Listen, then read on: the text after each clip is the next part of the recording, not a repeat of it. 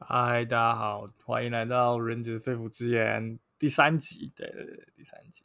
呃，因为我我原本这周应该是是礼拜四或礼拜五就应该要录了，可是我我就一直忘记，就是我跟朋友就是对对，对，不是不是太太太健康的，最近都在在打麻将这样，所以 一玩起来就忘记要录这个东西了。因为其实。我我稍微看一下 YouTube，反正也每一集也不到不到十个人看嘛，所以所以好像没有录也没有关系的感觉。不过算了啦，算了。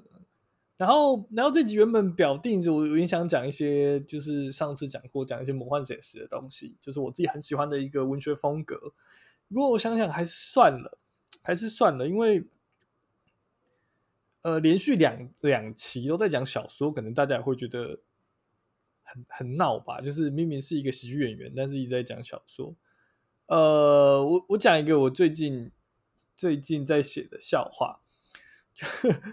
我我我还没有把它写好，但是我先跟你们讲笑话的结构大概是这个样子的。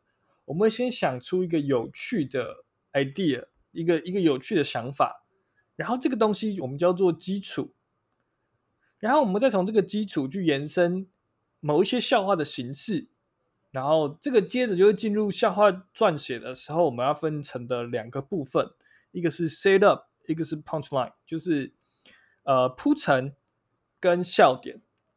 对，所以我我最近还在研究，还没有到铺陈跟笑点的部分的一个我觉得有趣的前提，一个有趣的基础，就是呃，我我我最近开始回忆一些。我以前写过的东西，呃，不是回忆了，就是稍微去看一下我以前写过的东西。然后我觉得有一个想法是蛮有趣的，就是我以前一直觉得老师很自以为是，就是所有的老师都觉得自己好像在做某一些对社会有贡献的事情，然后好像很厉害，嗯，然后那个态度就是。他跟学生的关系永远摆着一个上对下，然后他们可以很随意的对学生有各种评价。可是实际上，呃，不能说可是啊，就是说为为到底为什么他们会有这样的想法？这件事情很奇怪啊。就是老师到底是什么了不起的职业吗？老师给人的感觉，绝大多数的老师就是因为。你不会做其他的事情，所以你才去当老师啊。就是你学术的东西做不下去，比如说你是数学，呃，学数学的，然后等到你上大学、上研究所，发现干那个东西太难了。难道你学术的东西做不下去之后，你知道 OK 修个教师学程，然后来教数学，不是吗？好，就算你是一开始就笃定说我要当老师，然后就来当老师，那进步的。你你们到底在拽什么？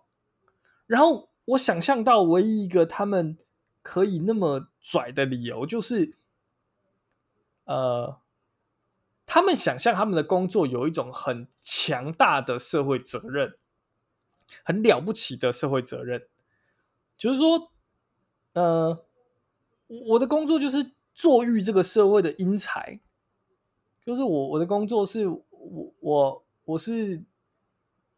培养这个世界的下一代，然后有一种很骄傲而且很自豪的，觉得自己的工作使命感很伟大，所以他们才可以摆出那样子的态度去看学生。可是这件这个概念本身是很荒谬的，就是你如果切开绝大多数老师的工作，假设他的工作是做育英才好了，我们以社会人的角度来看。那他绝多数的老师都是废物哎，就是绝多数的老师的 KPI 都不达标哎，一个老师一辈子能作育几个英才？我相信绝大多数的老师能做育英才的比例都是零呐，都他的个案都是零呐，真正做育英才的都不是这一些人哎，那他们到底凭什么觉得做育英才的这个使命感、这个荣耀感可以让他们摆出那种态度？我知道讲到这个，可能会很多人觉得没有，那是现在学生太太傲，学生太烂了。然后，呃，可能让老师失去了教学的热忱。可是荒谬的不就是，绝大多数失去热忱的人，应该选择离开这个产业，把这个产业留给其他有热忱的人，不是吗？假设我今天讲笑话，我今天讲笑话的目的是为了逗大家笑，然后结果观众都不笑。长远来看，如果我对于说笑话这件事情失去了热忱，那我不就应该要离开这个地方吗？甚至我应该要很大方的接纳别人对我的批判，就是你其实是一个不好笑的人，你离开是合情合理的。可是为什么我们不会用同样的角度去检视这些老师？对，所以让让我觉得很扯啊！绝大多数老师做育英才的比例都非常低，可能一个人都没有。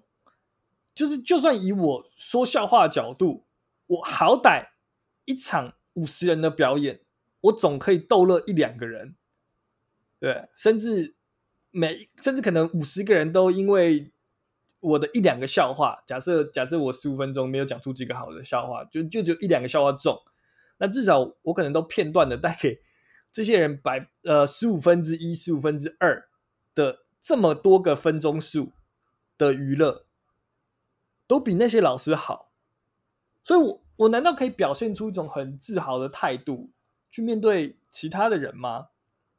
说我就是一个很棒的人，你们应该尊敬我。就是，所以我我觉得很闹啦，我觉得很闹。这个这个 idea 我可能还会再发展，我还没有想到要怎么去铺陈这个笑话。这就是我笑话的前提，就是我觉得老师不知道在拽什么。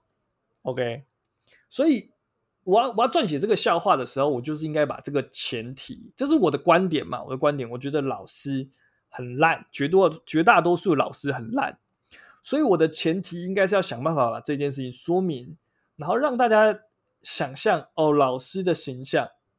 然后我的 punch line，我的笑点才是把这个事情点出来。对，可是我还没想到怎么写啦，我还没想到怎么写，所以呃，这大概就是一个笑话，它在生产的过程长的样子。那我不是很确定是不是所有的喜剧演员的想笑话的方式都跟我一样，我我也不是很肯定。可是。如果如果你有兴趣啊，如果你也想写笑话，或是你有觉得有什么东西是可以发展成笑话的话，那这是一个很好的很好的工具啦。就是先想到一个观点，然后确立了观点之后，接着进入这个设计、铺陈跟笑点的部分。那设计这个笑话的时候，呃，笑话的这两个核心的结构，铺陈跟笑点，铺陈的目的是为了创造想象，是为了创造想象。然后笑点的部分是要反转那个想象，就是呃，比如说我最近觉得很锵的事情是这个孙芸芸，大家到底为什么会觉得贵妇代言家电是件很合理的事情？OK，这是我的大前提，这是我的基础，所以我的设定就是要让大家觉得贵妇代言这个家电是一件合理的事情，然后我接下来的笑点是反转嘛？诶，其实完全不合理。这就是我的 punchline，所以我，我现在的这个这个这个前提的笑话设计，我的想法就是，呃，我觉得这个呃名媛贵妇代言家电是很棒的，因为它会让我们可以想象自己更能接近名媛的生活。对，没错。然后这个这个是我的设计嘛，就是。贵妇代言家电，让人觉得自己更接近贵妇，这是我的前提，我的 set up。那我的 punch，我现在的想法是说，我要写，是的，你更靠近他了，成为他家里的女仆，成为他家里的佣人。对，但是呃，具体的还铺排还没有写好了，但就是呃，我实际上你确实是更靠近了，但你靠近的其实是他的。他的仆人就是贵妇，是自己不做，不会自己做打扫的，不会自己做家务的。真正有钱人是不自己做家务的，所以，呃，前面的接近跟你后面的反转，当然这个笑话还没有很好啦，因为还在修，我还要修逐字，然后还要再去 open my 实验，因为这个我也还没有实验过，只是告诉你说我最近在想的两个笑话，然后写作的方式是这样。那这个写作工具，我觉得，呃，它不只是在写笑话的时候可以用，甚至很多时候你在写故事，你期待一个故事有有想象、有反转的时候，这都是一个很好的、很好的工具。就是你其实先已经先想好了你的观点，然后先想好了反转，然后才回头去铺陈你的那个东西应该要怎么样让大家有错误的想象。呃。好了，那那那其实今天就是因为算是补录的嘛，我赶快录，然后随便讲。我我也不太知道这样子算不算是一个好的一期的录音，但是十分钟可能有点太短了。就我我一直有一种奇怪的想象，就是录音档好像就是男人的老二，就是一一分钟就是就是一公分的感觉。那我现在可能只是一个十十公分，就是，呃，很没有意义的想法，就是这到底是什么？就我觉得最刚好的时间应该是十五公分，作为亚洲人最刚好的时间是十五公分，这样。我不知道了，我不知道。呃，再多会不会太多？就是以亚洲人，可是还是还是大家会觉得其实。这种东西不管多长都是好的，越长越好。可是我我我又同时有一个想法，就是如果我们会觉得越长越好这件事情，是不是有一种很父权的想象，觉得对于阳具的崇拜有点太过太过强烈，所以我们觉得老二这种东西就是越长越好。当当然，因为我没有使用过，而且我也对它没有兴趣，我也不是很能肯定到底是不是这样。可是对绝大多数的男生，好像心中都有一个。那样子的想象啊，我也不知道，就是蛮怪的，蛮怪的。到底是从哪一个时刻，我们有这种对于阳具崇拜的想象？就是其实没有人教过我们啊，没有人教过我们啊，没有人教过我们。可是我们就是，甚至在我们的生活之中，对性是很很断裂的，就是性跟我们生活是完全没有任何。交集的，那到底为什么我们会培养出这样子的想法，甚至这样子的想法变成一种普遍的社会现象？就普遍绝大多数的男生对于老二长度大小有很强烈的期待，就是干嘛？你你就只有那只老二啊，你你还期待老二的长度？就是这到底是什么什么念头？所以有没有一种可能是，我觉得这个这个社会倾绝大多数人的倾向就是很。很同性恋的，大家都很男，即使是男生都很在意老二的长度，好像老二的长度可以愉悦到他们。对啊，我我不知道，我不知道，一个奇怪念头。哎，为什么会讲到这个？哦，录音的长短，录音的长短，对对对。然后呃，好了，就是我我已经，我已我我已经今天的东西已经差不多讲完了吧？然后下一次要讲什么？下一次，下一次可能可以谈谈地狱梗吗？我不知道哎、就是我我我我写了蛮多蛮地狱的东西，蛮多，甚至我相信我写的很多笑话，可能对于很多人来说是很刺耳的。但是为什么我会写那些笑话？其实我也不是存心的要让这些事情变得很冒犯。当然，冒犯人是我一个期待，就是你知道，我我我其实是一个很价值真空的人，就是我我活在一个我没有觉得任何事情是正确，甚至我也没有觉得任何事情是错误的状态的的那个情绪，我的道德观好像已经有点毁坏了。就是我我其实只倾向看到这个世界在在爆炸，就是我我对于比如说前阵子伯恩的这个强奸的笑话，然后被。网络上讨论，然后呃，女人迷啊，伯恩啊，各有各的立场啊。呃，可是实际上就是，我其实一点都不 care 他们的立场，我也实际上不在意喜剧演员们对于这件事情流露出来的道德评价。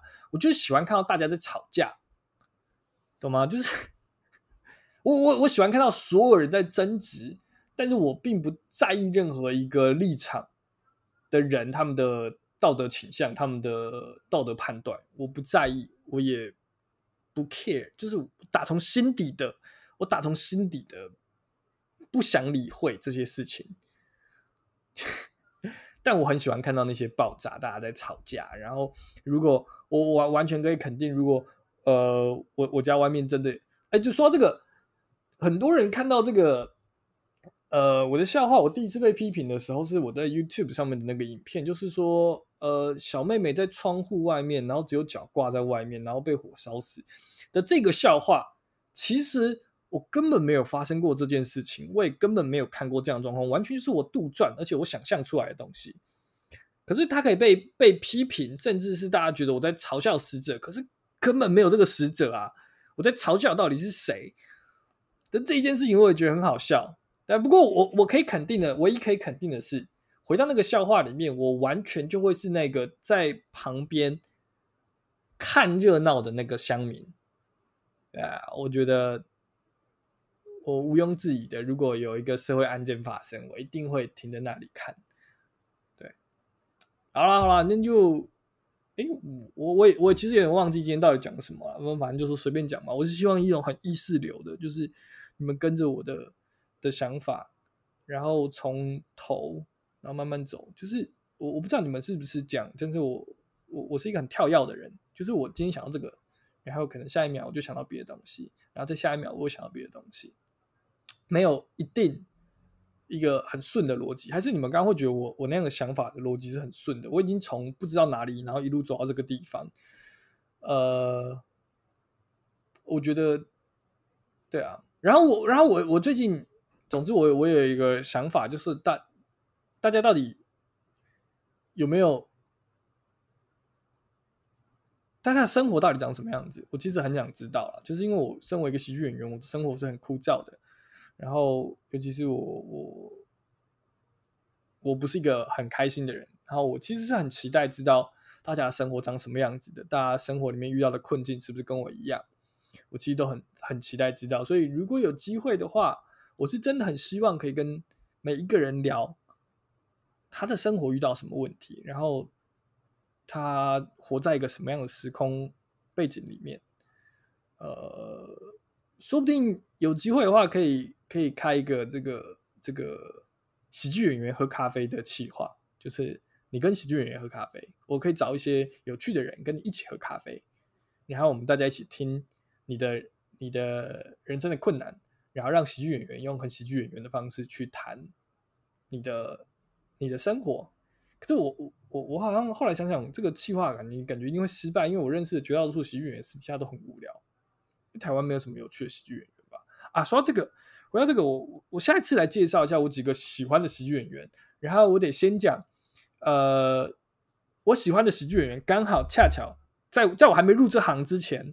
甚至是我稍微入这行的前半年，然后我看的一些东，看的台湾的喜剧演员，我喜欢的喜剧演员很刚好的是，呃，伯恩夜夜秀第一集的全部人，第一季啊，第一季的全部人，就是刚好就是伯恩、贺龙跟 Jim，还有还有一个叫阿秋的人，就是如果你们知道的话，那这四个人可能是我觉得，呃，现阶段我我比较喜欢的喜剧演员。然后还当然还有，当然还有，比如说卡米蒂的全乐，但是这个全乐因为一些私人原因，他不能不太能够很长的有有曝露曝光，因为可能是工作的关系吧，我不是很确定。呃，那如果之后有机会的话，我我可以聊一下，就是这些喜剧演员。对，我我我我我我是一个很很过分的人，就是我我其实不喜欢大部分的喜剧演员，但是。我喜欢的刚好是《博恩夜秀》第一季的那些人，啊，这蛮蛮蛮蛮扯的，我也我也不太知道原因啦，就是蛮刚好的。如果以台湾的华语圈的喜剧演员的话，我应该最喜欢就是他们。那甚至还有一些国外的，所以如果下一期可以的话，我想要讲一下，呃，讲一下这些喜剧演员，或是我认识他们，甚至是呃他们最近的的动向。如果如果可以谈的话，谈谈得到的话。呃，我不知道，我不知道。呃，好了好了，那就是我就就介绍到这里。如果你有什么喜欢的喜剧演员啊，然后你可以，你也可以私信我，跟我讲说啊，你觉得这个影片你很喜欢啊，然后我可以看一下，说明下一期我可以一并的聊到这些喜剧演员。对，呃，大概就这样。今天也不知不觉讲了二十分钟，话很多的一个一个状况。那反正就这样了。那呃，最后我应该一贯的要讲一些一些比较大的政治主张，就是我觉得上上一期最后讲说我支持大麻合法化嘛，所以我这一期要告诉大家为什么我支持大麻合法化，因为我觉得大麻成瘾性非常低，那它是一个软性药品，软到你完全没有成瘾的可能，甚至即使。即使是其他的东西，我们现行台湾现行有的那些成瘾药品里面，绝大多数都比大麻性大麻的成瘾性高。比如说咖啡因，比如说糖，比如说酒精，比如说尼古丁，都比大麻的成瘾性高来高的太多，甚至是对于生生命的危害也远比大麻还要多。所以完完全没有任何一个可靠而且充分的理由，是我们必须要去阻止大麻的合法。这件事情完全不值得想象，就是。我我我听到最多对于大麻的批判，大概就是最近谢和弦一些很失控的事情。不过，大谢和弦的失控跟大麻一点关系都没有，他跟他的躁郁症有比较大的关系吧？就如果你去看他的行为，那是百分之百就是个躁郁症的人会会做的事情。甚至我我怀疑他可能还有什么亚斯伯格什么之类，就是完全没办法在意别人的感受。我怎么知道啊？就是，但那跟大麻一点关系都没有。如果如果你好好去想的话。就会知道，就是干干大麻到底可以干嘛？大麻唯一的工作就让你想睡觉而已，就是就是抽大麻才不会变成谢和弦那样。好了，所以呃，政治主张我也讲完了，就是大麻合法化没有任何一个我觉得合理的、合理的道德道德批评啊，就是没有没有道理，任何你去阻止大麻合法化的理由都没有办法融贯的放在台湾现状的法规里面，因为。你指出来的大麻的问题，我们现状合法那些东西都比大麻严重的太多了。对，比如说什么呃，什么酒、大麻、抽大麻，然后如果去开车怎么办？那那你为什么不解释一下？就是喝酒的人开车怎么办？如果喝酒的人开车可以那样限制的话，为什么抽大麻的人不能一并这样限制就好了？这有什么好难的？就是就是干，别闹了，就是真的真的，我觉得。好不好？没有任何理由限制大麻。如果如果你有 sense 一点，对，然后甚至我我的立场还要开放更多的软性药品，比如说 LSD 之类的。好，那就这样，就这样。这一期到这已经不知不觉录超过，而且太长了，太长了，已经二十三二十三公分了。我觉得绝大多数人都吞不下去了。那就那就这样吧，好不好？我们今天就到这里。然后呃，我。呃，我这几天会在台北有表演，会去二三讲 Open Mic，然后去卡米蒂做线上的表演，然后会再去二三讲 Open Mic，呃，大概是我这个礼拜的行程。那之后怎么样，我们就之后再谈，好不好？那希望希望你们会喜欢吗？算了，就这样，就这样，拜拜。